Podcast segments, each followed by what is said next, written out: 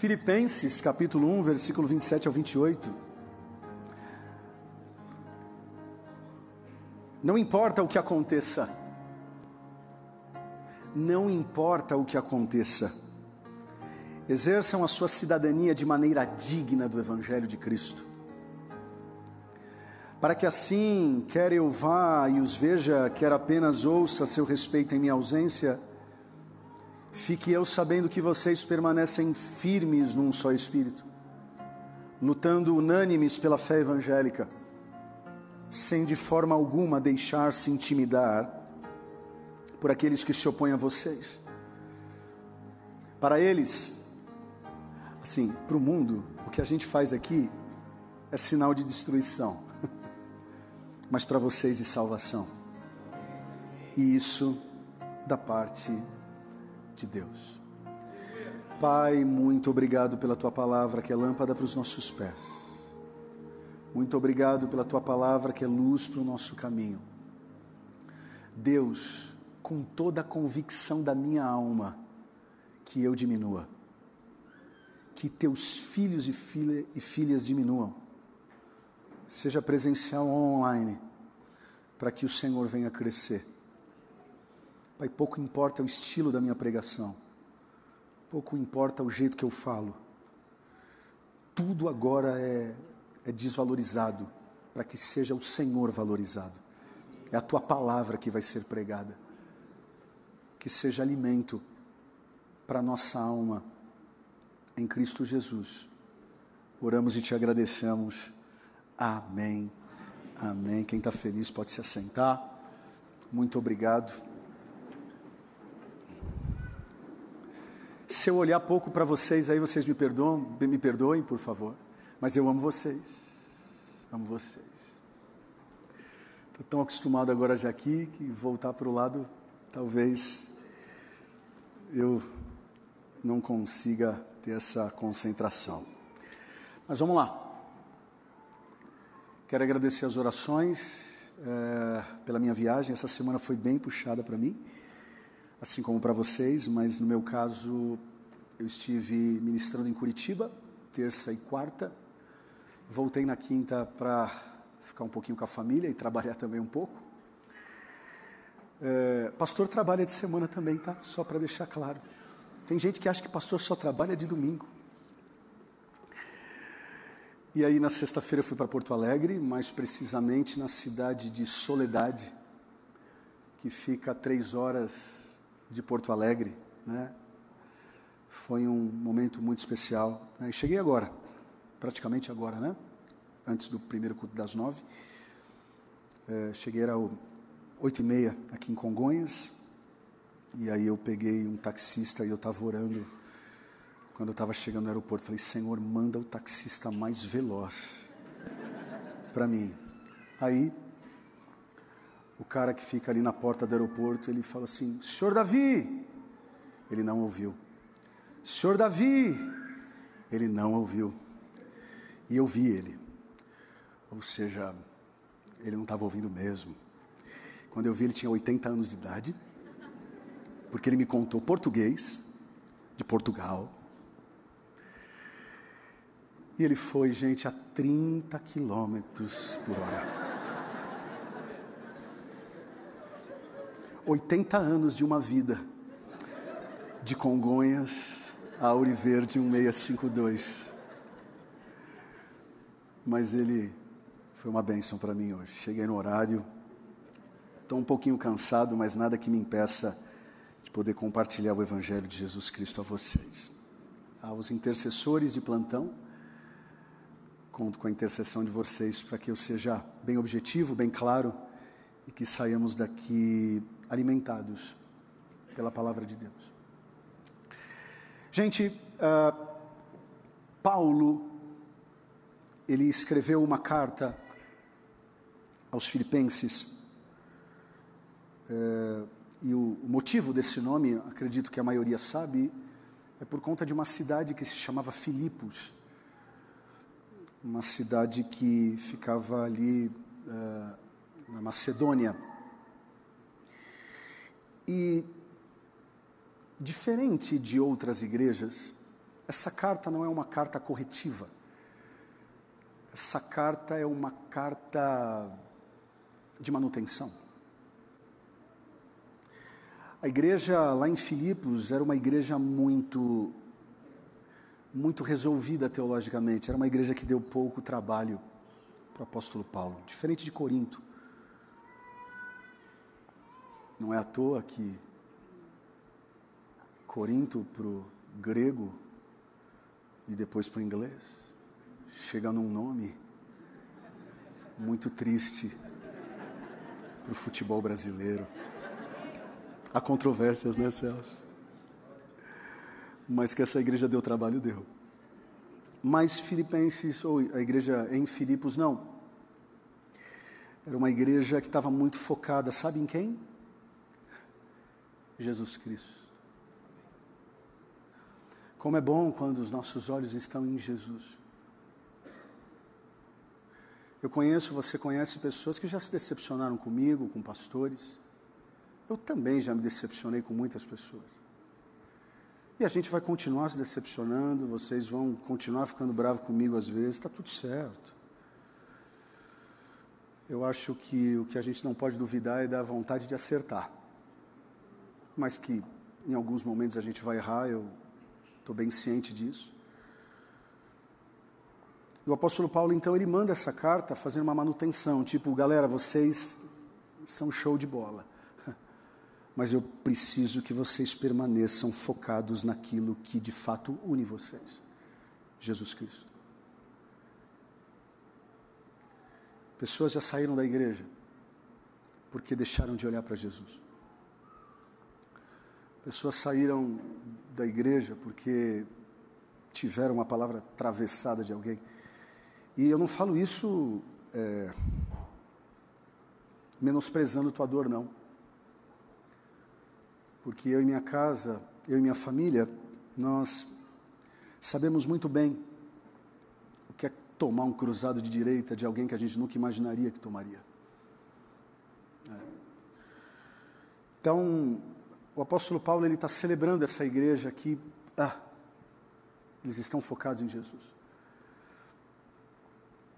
E o fato daquela pequena igreja ter se tornado bela e atraente é porque não apenas eles estavam focados em Jesus.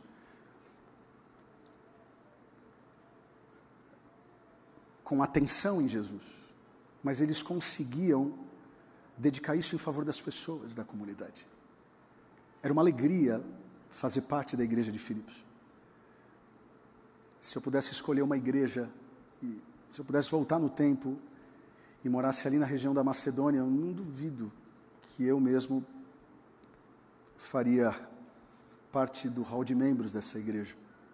Não era uma igreja perfeita, mas era uma igreja que, no mínimo, dava muito orgulho ao apóstolo Paulo. Agora, a pergunta que eu, eu fiz para esse texto, que é uma pergunta um tanto quanto diferente, é: quem fazia parte dessa igreja?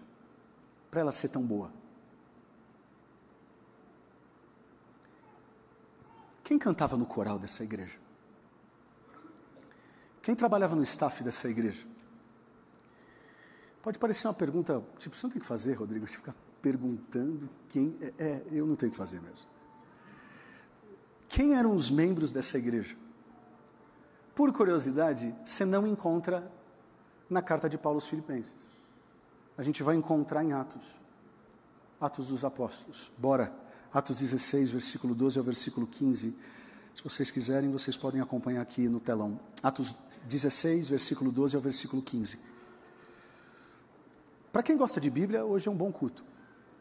Para quem está meio preguiçoso com leitura bíblica, me perdoe. Atos 16, versículo 12 ao versículo 15. Dali, eu, Silas, partimos para Filipos, na Macedônia, que é a colônia romana e principal cidade daquele distrito. Ali ficamos vários dias. No sábado saímos da cidade e fomos para a beira do rio, onde esperávamos encontrar um lugar de oração.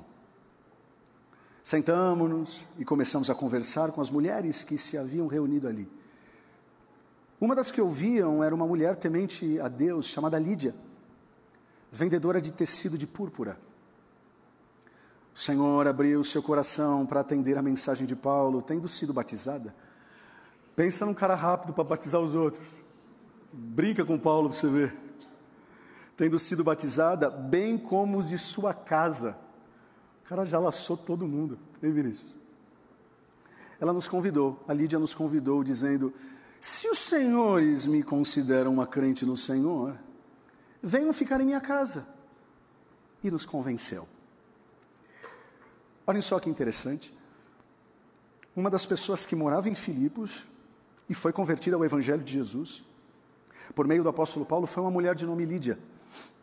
O texto bíblico eh, vem relatar que ela era comerciante de tecido de púrpura, ou seja, um material altamente sofisticado vendido apenas para quem tinha grana. Lídia era, de maneira assim bem perceptível, o tipo de mulher de negócios bem esclarecida e de destaque naquela sociedade.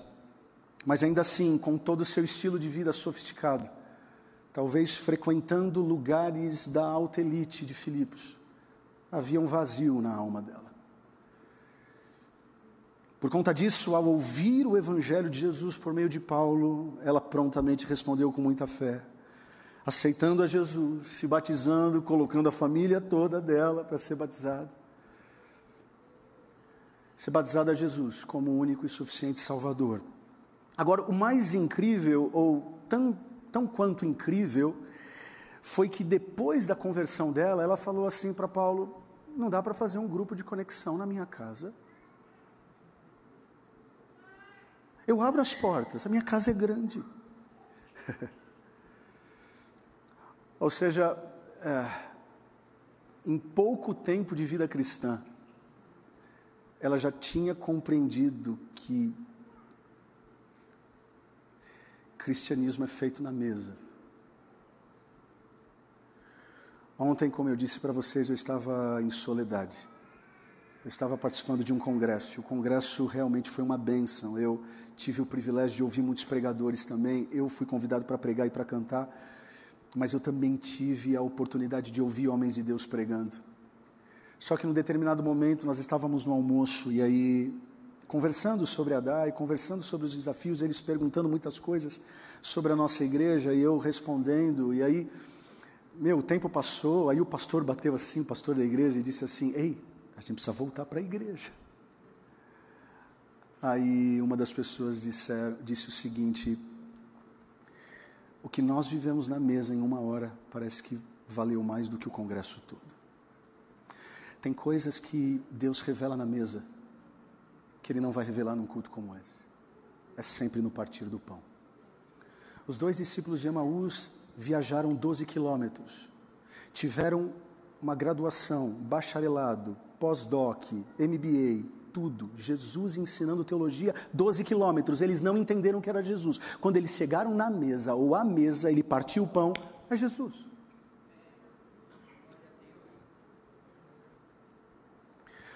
Enfim, Lídia possivelmente é a primeira família, ou lidera a primeira família da igreja de Filipos. Talvez aqui nasça de fato a igreja em Filipos.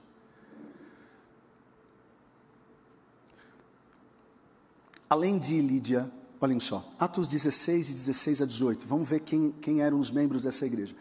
Atos 16, de 16 a 18. Certo dia, indo nós para o lugar de oração. Percebe que sempre tem oração no meio. Eu quero agradecer aqueles que entraram 5 da manhã essa semana. Oraram no Zoom das 5 às 5 e meia. É um barato, porque as pessoas que não entram ou não entraram e quiseram me justificar, a justificativa foi sensacional. Pastor, não acordei. Porque se é uma outra coisa, um culto de sábado à noite, aí pegou trânsito, taxista 35 km por hora. Mas a sinceridade do povo essa semana foi demais. Pastor, não acordei. Ok. Mas agora é padrão, tá? Toda semana de jejum e oração, estaremos no Zoom das 5 às 5 e meia. Ok? Quem tem ouvidos, ouça. Certo dia, indo nós para o Zoom, brincando, para o lugar de oração, encontramos uma escrava que tinha um espírito pelo qual predizia o futuro. Ela ganhava muito dinheiro para os seus senhores com adivinhações. Essa moça seguia Paulo e a nós gritando, meio zombando, mas teoricamente é muito doido, né? Porque até o demônio sabe reconhecer que Deus é Deus. Olhem só o que a endemoniada dizia: esses homens são servos de Deus Altíssimo, ou do Deus Altíssimo, eles anunciam o caminho da salvação. Ele continuou fazendo isso por muitos dias, ou ela continuou fazendo isso por muitos dias, porque finalmente Paulo meio que, uh, tá bom, parou, parou. Ele olha para aquela guria e diz: Em nome de Jesus Cristo, eu lhe ordeno que saia dela. No mesmo instante, o Espírito a deixou mais uma vida em Filipos. Uma outra pessoa convertida por meio da pregação de Paulo foi essa jovem escrava, que até então estava endemoniada e que ganhava dinheiro para os seus senhores. Só que esses senhores eles ficaram ainda mais endemoniados. Porque se a jovem era endemoniada, imagine quem lidera a jovem, quem, quem dá o suporte para a jovem. É, era o próprio Satanás manifesto em, através de dois senhores dela. E aí eles ficam muito bravos com o apóstolo Paulo, porque agora ela está convertida. Eu acho que muitos de vocês já passaram por isso na família, né? Quando vocês eram do mundo, ninguém te enchia as paciências. Agora que fala que vai para a igreja,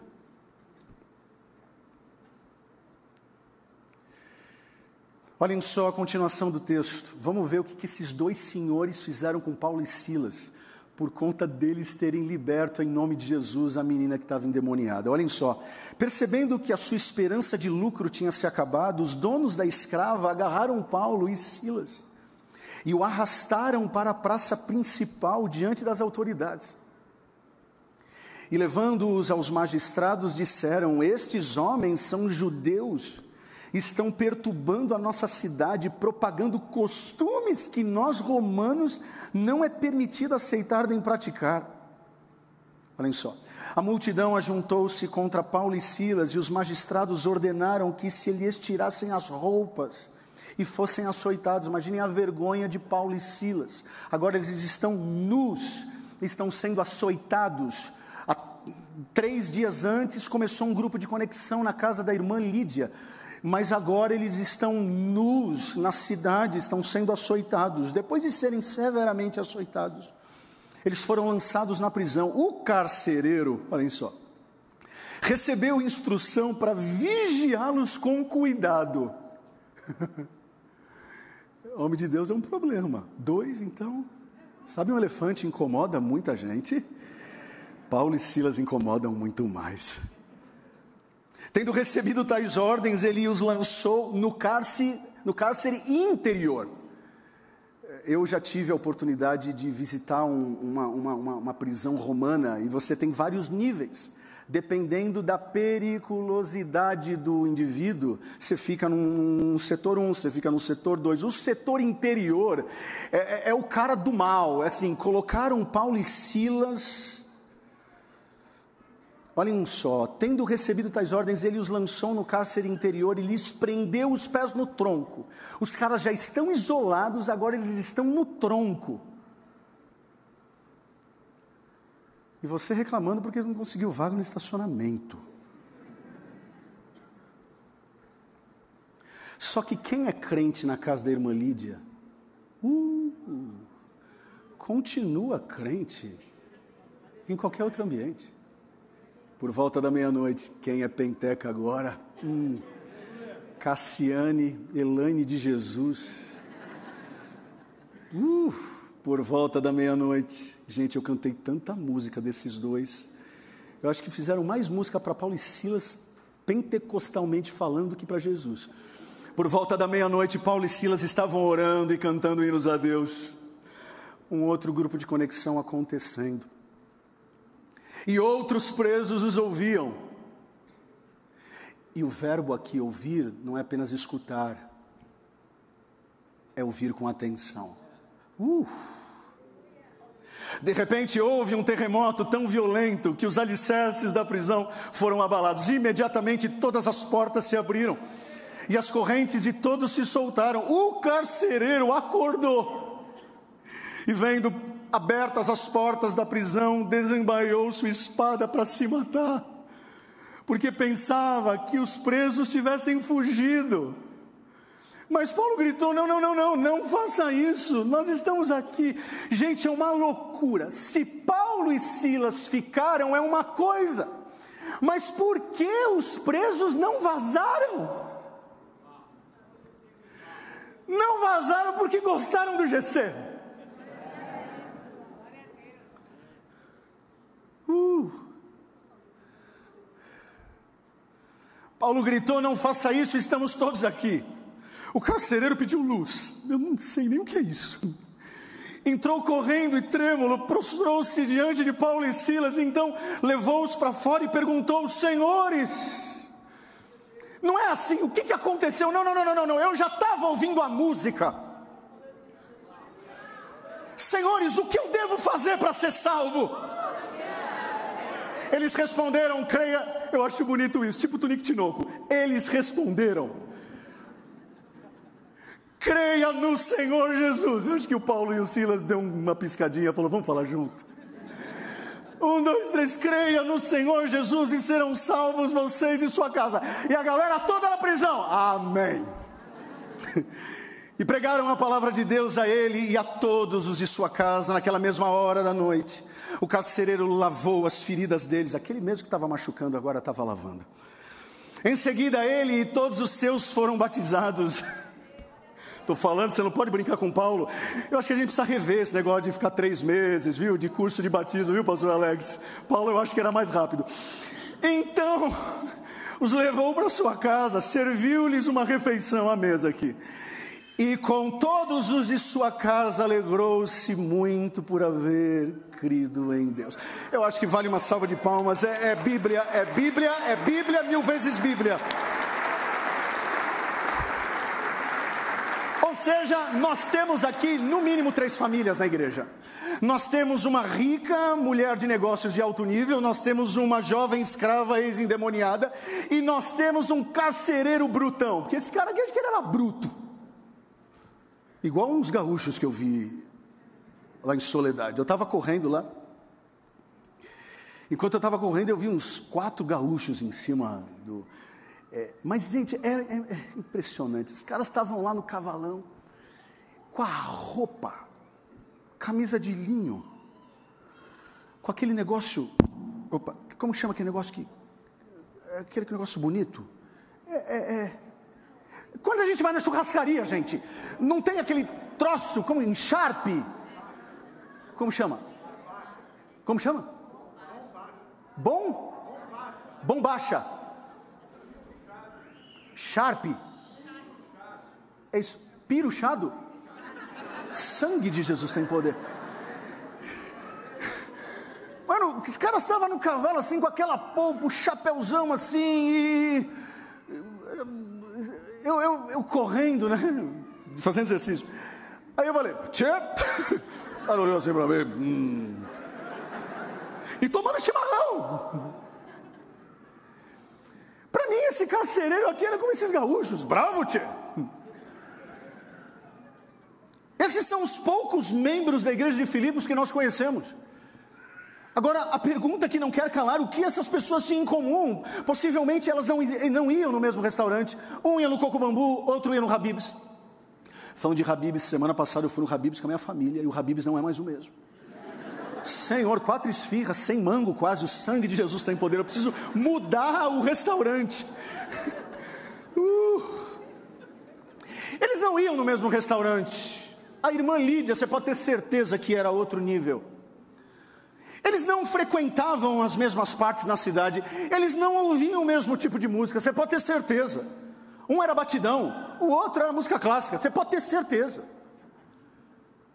Contudo, mediante a radical transformação que Deus efetuou nessas pessoas, elas agora tinham um vínculo muito mais profundo do que as diferenças delas. O Evangelho.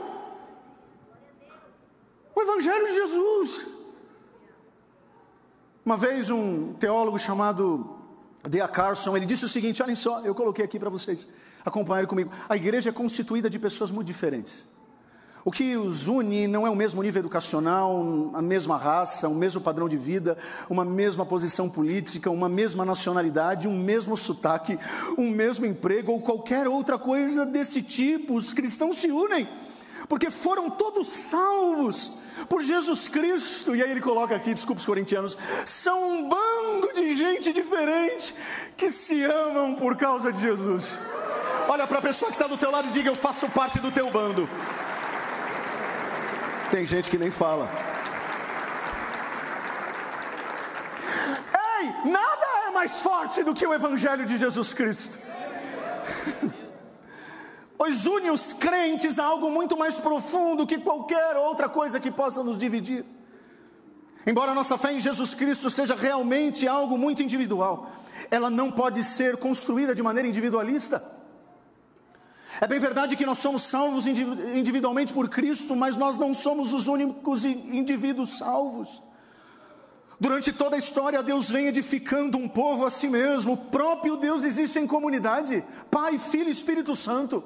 É uma loucura a gente tentar pensar o que é trindade, é uma loucura. Eu prefiro nem pensar, eu acredito e pronto. Mas dessa comunidade de Deus flui o seu plano para que os seres humanos se relacionem uns com os outros. Começou lá em Adão e Eva. deixa eu falar uma coisa aqui, eu nunca tinha parado para pensar. Deus fez os céus e a terra em seis dias e no sétimo descansou, sim ou não? Concordam?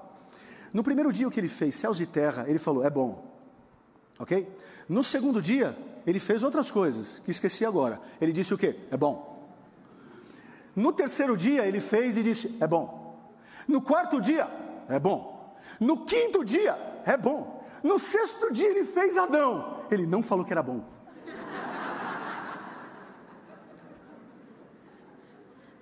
Não falou. Tanto é verdade que ele olha assim de. Hum. Eu acho que. Tipo assim, Adão, dá para colocar uma roupa? Não, não, não coloca que você não. Dá para você melhorar a tua cara, mas é o que fiz. Ele não fala que é bom, tanto é verdade que ele vai dizer o seguinte: é bom que eu coloque uma pessoa do lado. Ou seja, o homem ficou bom. Movimento Flores podia me aplaudir agora, não?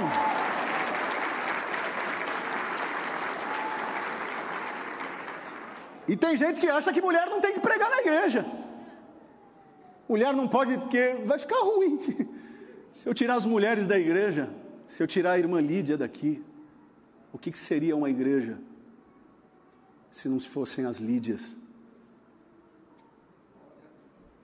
Começou em Adão e Eva esse projeto comunitário. Depois flui para a nação de Israel e nos últimos dois mil anos, através da igreja. É bem verdade que a tecnologia permitiu que a humanidade hoje esteja mais conectada, ninguém duvida disso, mais informada do que qual, em qualquer outro momento da história, porém, conectividade não tem sido um significado de comunhão. A possibilidade de fazermos contatos rápidos com várias pessoas não tem requerido nenhuma profundidade de relacionamento. Apesar de estarmos mais conectados do que jamais estivemos, também nos sentimos mais sozinhos e desconhecidos do que em qualquer outro momento da história humana. Olhem que paradoxo, nos relacionamos sem relacionamentos e estamos todos juntos, mas às vezes todos sozinhos ao mesmo tempo. Portanto, se o Evangelho não criar uma verdadeira comunhão, estaremos cada vez mais fadados a uma conectividade vazia e uma solidão na multidão. Por isso que eu estou batendo na tecla, agora em final de 2022, em 2023. Na verdade, eu estou batendo na tecla com a nossa liderança desde 2018, uma mudança significativa, uma mudança de cultura para a nossa igreja. E uma mudança de cultura não é como virar um carro, uma, uma mudança de cultura é virar um navio. Por isso que nós estamos batendo na tecla, a questão de não ter mais culto de quarta-feira, é para que a gente se vicie menos em cultos na semana e valorize mais os nossos tempos de mesa. Nós precisamos entender que sem comunhão em pequenos grupos, nós seremos uma igreja onde está todo mundo, mas ninguém se conhece. Isso não é igreja de Jesus Cristo domingo. Precisa ser apenas um ponto de celebração de uma comunhão que foi construída na semana. Cadê as irmãs Lídias que abrem as suas casas? Cadê os gaúchos que abrem as suas casas? Cadê, cadê? Eu sei que vocês estão passando é, é, essa crise de, de cada vez mais as portas da nossa casa estarem fechadas. É só você ver a arquitetura das casas antigas. A varanda era na frente. Os anos se passaram, não tem mais varanda. Sabe para onde elas foram? Para trás. Antigamente você passava e você dava: Oi, bom dia, boa tarde, posso tomar um chazinho, posso comer alguma coisa? Hoje não, hoje você só entra se eu deixar. E é óbvio que isso é um fluxo desse mundo maluco que a gente está vivendo. Eu não, estou aqui fantasiando, não, mas ei, se o mundo está se isolando, a igreja precisa se unir. Eu sei que é uma narrativa que pode ser utópica para alguns. Rodrigo, mas eu não tenho tempo de semana, eu não tenho, não, sei, então encontre tempo. Porque não dá para sobreviver sem partir do pão, não dá para sobreviver sem olho no olho, não dá para sobreviver sem discipulado. Jesus disse: "Ide por todo mundo, preguem o evangelho", mas o outro mandamento foi: façam discípulos. Gente, isso aqui não é uma ordem só para mim. Qual foi a última pessoa que você discipulou na vida? Você falou, mano, eu vou cuidar de você. Qual foi?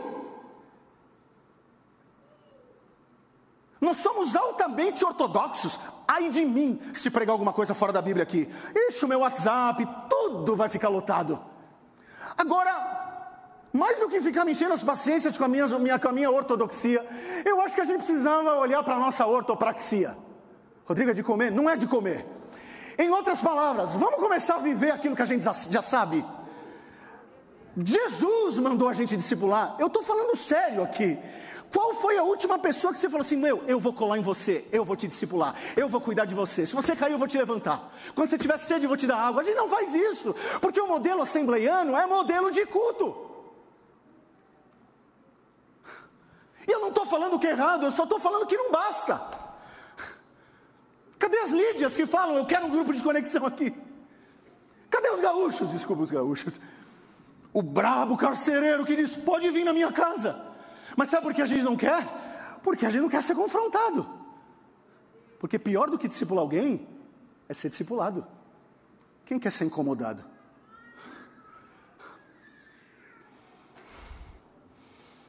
Igrejas que abraçam o Evangelho precisam sim estar abraçadas com o evangelismo, mas não podem largar a comunhão. Senão a gente vai viver aqui uma, uma, uma, uma, um, show, um show de domingo, um belo coral, uma, uma bela orquestra. Uma... Não, mas não é só isso. Não é essa igreja que Jesus sonhou. E aqui eu não estou falando de modelo de igreja, eu só estou falando de essência. Igrejas que têm grupos pequenos que não estão fazendo nada que Jesus pediu. Assim como tem igrejas que não têm grupo pequeno, que de alguma forma eles, eles estão cumprindo o Evangelho de Jesus. Então não estou falando de modelo, eu só estou falando de essência. A pergunta que não quer calar: qual foi a última pessoa que você pegou para discipular? É muito sério isso, gente.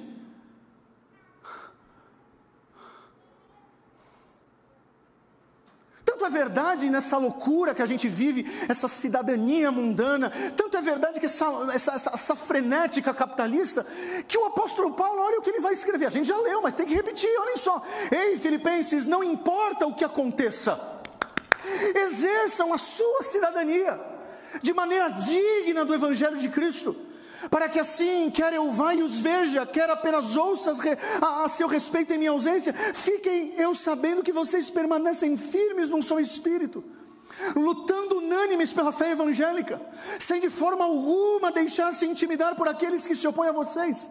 Para eles isso é sinal de destruição, mas para vocês é salvação. Isso é parte de Deus. Nós precisamos valorizar um pouco mais a nossa cidadania. Um pouco mais. Como eu disse, eu estava lá no sul. E teve uma hora que um jovem pegou o microfone para fazer uma oração. Ele pegou o microfone e disse: Senhor, obrigado porque o Senhor ama o sul. Eu falei: sobe mais. Não é, mas é porque o gaúcho é assim, é sul, é sul, é sul. Oche, oba, oche, oba, tudo é sul. Eles têm a cultura muito mais enraizada do que a gente. E graças a Deus por isso, eles têm que valorizar o deles mesmo. Mas será que nós estamos valorizando essa cidadania de segunda a sábado? Será que de fato estamos compreendendo que nós somos cidadãos dos céus? Uma certa vez, no século XIX, Charles Spurgeon, um dos pregadores mais bravos que nós tivemos na história cristã, mas o cara era cheio de Deus, pelo menos eu acho. Uma certa vez ele estava com, com, com, a turma de teologia dele, os alunos de teologia dele. Ele olhou assim para aqueles caras lá na Inglaterra e ele disse o seguinte: hein, se a rainha da Inglaterra vos convidar para ser embaixadores da Inglaterra em algum país, não aceitem, não se rebaixem de cargo, porque vocês já fazem parte de um de uma embaixada celeste. Às vezes a gente perde essa noção do que nós somos. Nós somos sal e luz. Nós estamos ainda no ano do diferentes, mas influentes. Olhando esse texto, eu aprendo três coisas aqui. Primeiro é que a igreja é um local onde não é permitido o uso de máscaras. Fala para a pessoa que está ao teu lado, já deu, pode tirar. já deu, já deu, já deu. Uma comunidade realmente imersa no Evangelho deve ser autêntica. Em outras palavras, não pode ser falso a ponto de viver de aparências. Uma comunidade realmente imersa no Evangelho deve colocar uma placa, ainda que seja abstrata, dizendo: não é permitido o uso de máscaras. Ah, gente, a gente já está crescidinho. Esses dias perguntaram para mim, pastor, você, você vai falar no púlpito que você faltou no culto para correr 42 quilômetros? Falei, vou! Porque só eu sei, só minha esposa sabe só os meus filhos sabem, só as pessoas que me amam sabem o quanto isso está fazendo bem para mim, e quem me ama entende. Porque muitos me amam aqui até o momento que eu parar de render pregando. O dia que eu parar de render aqui, o que, que vão falar? Por favor, próximo. Vão mandar uma cesta de chocolate, eu não tenho dúvidas. Pastor, foi um prazer. Mas eu já vi um pai e o meu pai não cuidar da saúde. Para mim, isso é meu hobby. Esses dias eu estava correndo. Esses dias não, né? Todo dia. Eu comecei a sentir uma alegria. Eu falei, é Jesus? É, é hormônio? O que, que é? Aí eu falei para o rapaz que corre comigo, eu falei, eu estou sentindo uma alegria diferente. É como se eu voltasse para minha adolescência quando eu jogava futebol e paquerava as menininhas. Mentira.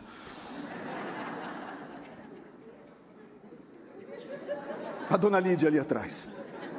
Antes da Tati, óbvio. Eu senti uma alegria de, de ir para o jogo e fazer gol. E, meu, era um negócio, não tinha dívida para pagar. Por isso que a gente tinha alegria na alma. Oh, meu Deus do céu, eu falei, rapaz, estou sentindo isso. Ele falou assim, pastor, acabou de sair uma pesquisa dizendo que pessoas que, que, que, que encontram o que amam conseguem resgatar na memória aquilo que viviam. Oh, gente, só eu sei o quanto é bom correr, e me deixem correr. Agora não vou ficar aqui santarrão dizendo, não, não, não estava correndo, estava orando. Ah, não, não, vamos tirar as máscaras. Se você não conseguir entrar às 5 da manhã, pastor, não consegui, tá bom, entra depois. E se não conseguir depois, acabou, tá tudo certo. É, isso aqui não é uma senzala, não. Isso aqui é uma igreja. E aí, foi para a liberdade que Jesus te libertou. Eu tenho um grupo de discipulado que vai acontecer terça-feira agora aqui. E eu já falei para eles: Ei, se vocês não, não, não virem ou vierem, que verbo é esse, hein? Lascou. Vierem ou virem? Vierem. Se vocês não vierem, não precisam ficar me falando que não vão vir. Porque está tudo certo, foi para a liberdade. Se Jesus te libertou, eu vou ficar te cativando? Eles vão tirar as máscaras. Já deu o que tinha que dar. A religião já nos prendeu muito. Eu me lembro do meu pai, não. Isso é óbvio que é tempo, né? Eu entendo muito bem. Meu pai, ele às vezes ia vir aqui num sábado à tarde, não nessa igreja, mas na outra, ele, ele ia pegar alguma coisa na sala dele, ia ter jovem, adolescente, alguma coisa acontecesse na igreja, ele estava de short. Aí eu falei, vamos pai. Ele, peraí que eu preciso colocar uma calça. Falei, pai, Vamos? Aí ele, não, filho, eu preciso colocar a calça. Eu não consigo, é mais forte do que eu. Está tudo certo, porque era uma outra geração. Aí esses dias, esses dias não, no meio da pandemia, nós fizemos vários, aqueles drive-thru com a Daikids, não é isso? Meu Deus, quanta coisa a gente fez na pandemia. E aí eu vim com a camiseta do PlayStation. Você se lembra? Foi ele que falou com. Foi ele, não foi? Ele chegou, foi. Toca aí. É muita coincidência. É nós. Ele chegou assim. Me corrija se eu estiver falando mentira, ok? Ele falou, eu vou corrigir. Eu estava com a camiseta do PlayStation, ele ficou assim, olhando. Eu acho, eu acho que ele está falando, não é possível que o pastor está usando uma camiseta do PlayStation. Ah, foi isso mais ou menos que você pensou? Ou você tinha gostado da camiseta? Os dois? Ok. Fechou. Segunda coisa que eu aprendo é que a igreja é um local compassivo, mas ele não é complacente. Uma comunidade centrada no Evangelho reconhece a presença do pecado, recebe bem a confissão do pecado, porém nunca reduz a severidade do pecado. Uma comunidade centrada no Evangelho faz com que os seus crentes venham estremecer diante de coisas que vão contra os propósitos revelados por Deus. É bem verdade que uma comunidade centrada no Evangelho sempre existe a tensão entre graça e acolher o pecador, ok. Mas a disciplina dentro da igreja ainda é uma expressão de amor. Se você não quer ser disciplinado numa comunidade como essa, como essa, se você não quer ser conduzido, mentoreado, discipulado, desculpa, você não quer uma igreja, você quer um clube e está tudo certo, é só ir lá.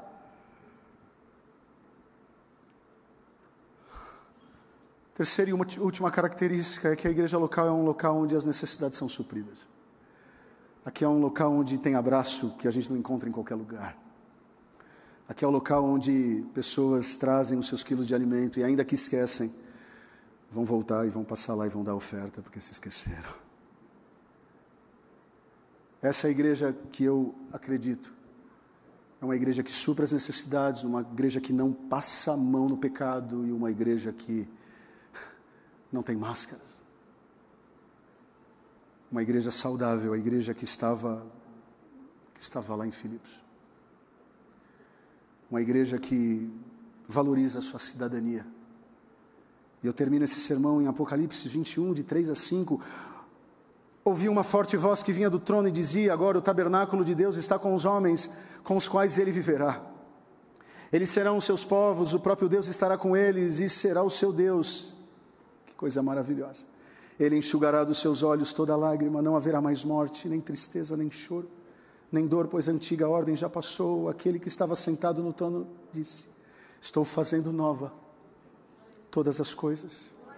E acrescentou: escreva isso, pois essas palavras são verdadeiras e dignas de confiança. E você fala assim, pastor, mas isso vai acontecer no céu. É, vai acontecer no céu.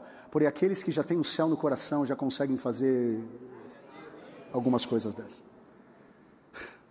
Eu acredito que nós, como igreja, podemos limpar dos olhos as lágrimas de muitos que estão entrando aqui. Já podemos antecipar uma gota do céu ainda aqui. Uma igreja que não antecipa o céu para cá é uma igreja que não entendeu que venha a nós o teu reino e seja feita a tua vontade. Porque nós somos cidadãos do céu. Eu sei que você ama o teu país. O gaúcho, então, ama o sul. Mas eu amo mais o céu. Eu amo o céu. Eu acredito numa igreja que as máscaras são dilaceradas. Não pelo outro, por nós mesmos. Eu não tenho o direito de tirar a tua máscara. É você que tem que ter a proatividade de tirá-la. Eu acredito numa igreja onde o pecado vai ser denunciado como pecado, mas o pecador vai ser agraciado. Essa é a igreja que eu acredito. Deixa eu falar a igreja que eu acredito. Eu acredito numa igreja onde, quando nós acertarmos, vocês não vão se empolgar. E quando nós errarmos, vocês não vão ficar frustrados. Porque aqui nós não queremos fãs, aqui nós queremos crentes. Aqui nós queremos crentes lavados e remidos pelo sangue de Jesus, que reconhece a cidadania que tem no céu, porque foram lavados e remidos pelo sangue de Jesus, sangue poderoso que nós celebramos hoje.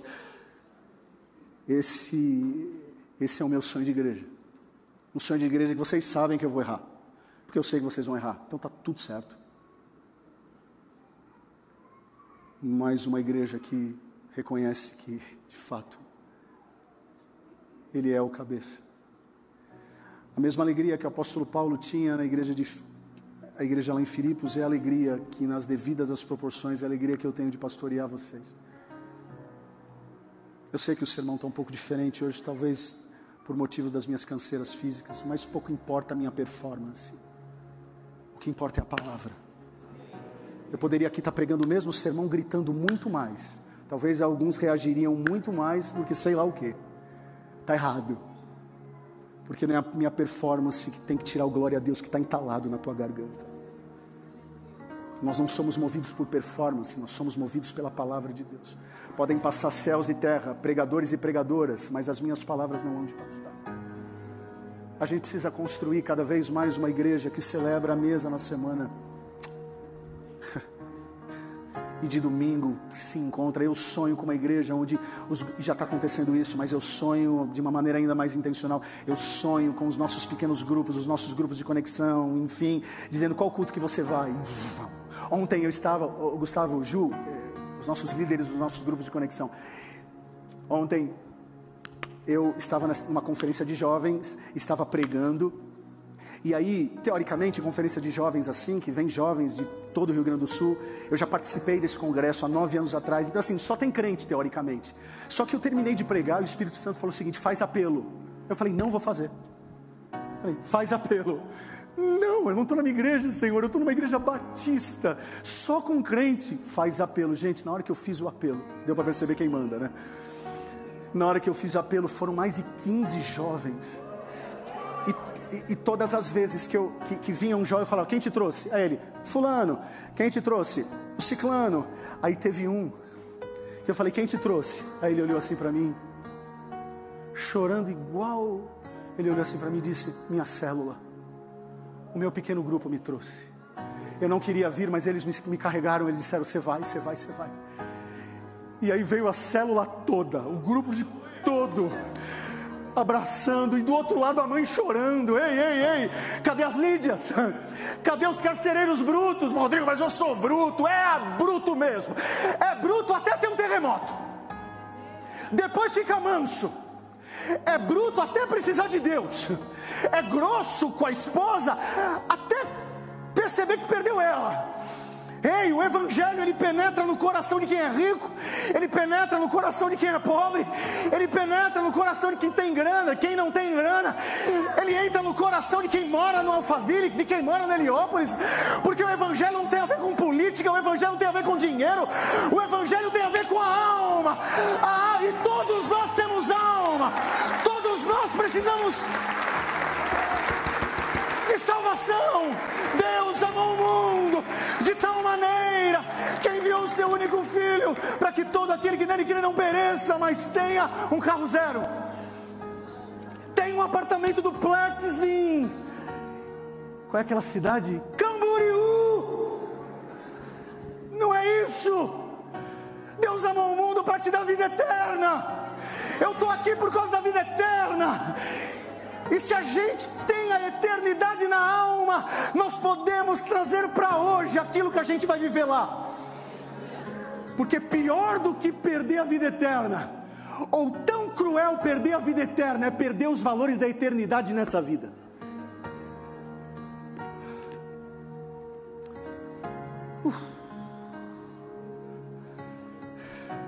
Uma igreja sem máscaras, uma igreja não complacente, e uma igreja que supra as necessidades. São algumas das características da igreja primitiva. E a gente poderia citar uma igreja que ora, uma igreja que, uh, que tem lídias, uma igreja que tem ex, ex, ex, ex, ex, mas aquela não era ex endemoniada. Não, aquela não era endemoniada, agora ela é ex. Eu, eu, fico imaginando, eu fico imaginando, me perdoe a, a loucura, mas eu fico imaginando aqueles que estavam presos com um carcereiro gaúcho, ok? Eu fico imaginando agora aqueles que estavam na prisão. Teoricamente eles permaneceram presos, eu não sei. Paulo e Silas saíram, talvez eles saíram. Se saíram, eu fico imaginando eles batendo na porta da casa do carcereiro. Ei, aqui que tem culto.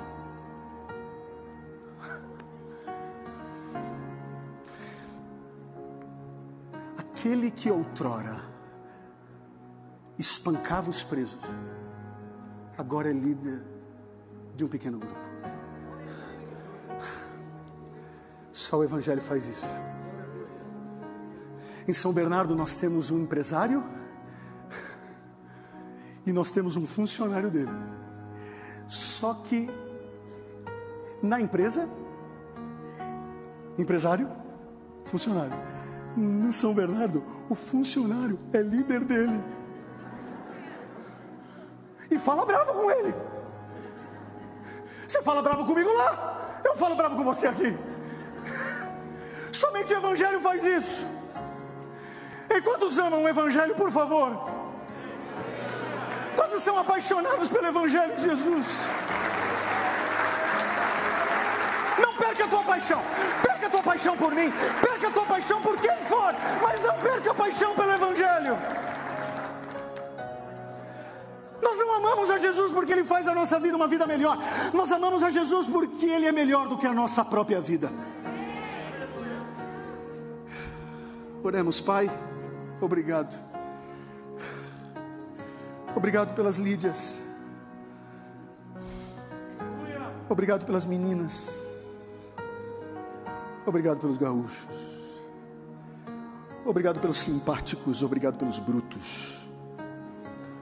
Obrigado pelos proféticos, pelos apostólicos. Obrigado pelos evangelistas. Obrigado pelos pastores. Obrigado pelos professores.